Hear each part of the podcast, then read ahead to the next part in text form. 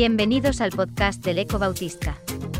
Una producción de la Unión Evangélica Bautista de España y Gran Comisión. Media.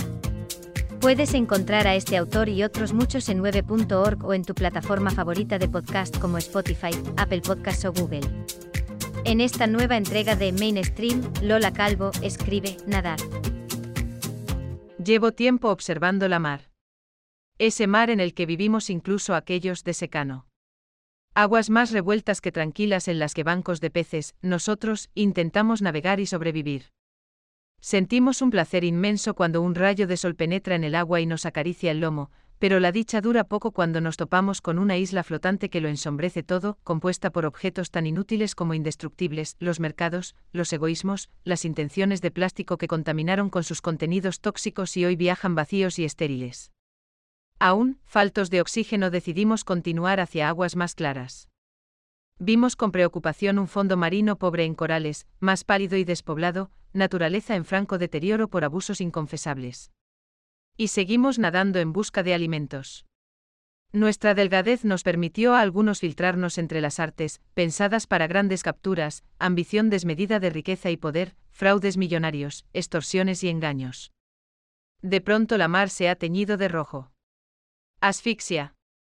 Son los violentos, los abusadores, los mercaderes de hombres y de mujeres raptados para sus fines indecentes, y sorteamos con espanto los cadáveres que van camino del fondo, para encontrar la paz que les negaron en vida, emigrantes, buscadores de futuros inciertos, ilusos que pensaron que este mundo era de todos. Ya las redes se van estrechando, el agua tiene regusto a metal y color de azufre, guerras entre los hombres con bombas y metralla, con misiles dialécticos, con engaños, mentiras, sospechas y manipulación, saqueos y pillajes, nadie le importa a nadie salvo su propia piel y su bolsillo.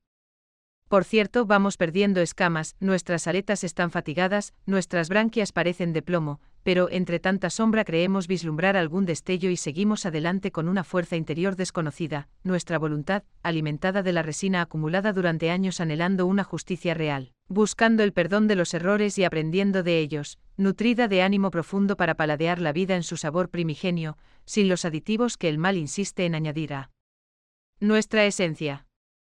Y súbitamente casi sin dejarnos vencer por los escollos sin fin, los egoísmos de la vida, los abusos, las invitaciones constantes a perseguir tesoros perecederos, el miedo a no formar parte de la manada, a la pobreza, al rechazo, el miedo al miedo, siento correr por mi cuerpo exhausto un frescor vivificante. Voy a contracorriente hacia un río que baja limpio y en cascadas por la montaña.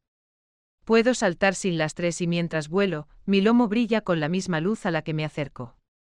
Luz tan poderosa, certeza de un Creador que en su día, todo lo hizo hermoso, que es vida en sí misma, bondad, belleza y esperanza para seguir un nuevo año nuestro viaje de salmones libres.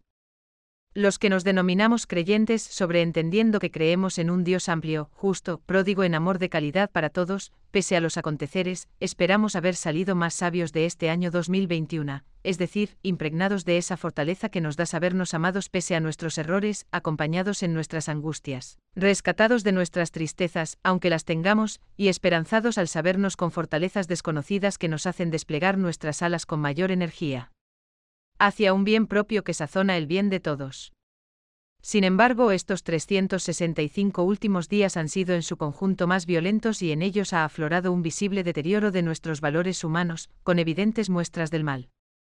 Nos toca aferrarnos a todo lo que el Maestro encerró en el concepto reino de los cielos, y mirar hacia esa tierra para reconquistar el amor perdido. Hoy más que nunca es tiempo de sanar nuestra tierra, puestos los ojos en Jesús, viviendo sus enseñanzas y haciéndolas propias en nuestro día a día. El Señor me llama y a ti también. Hagamos nuestra parte.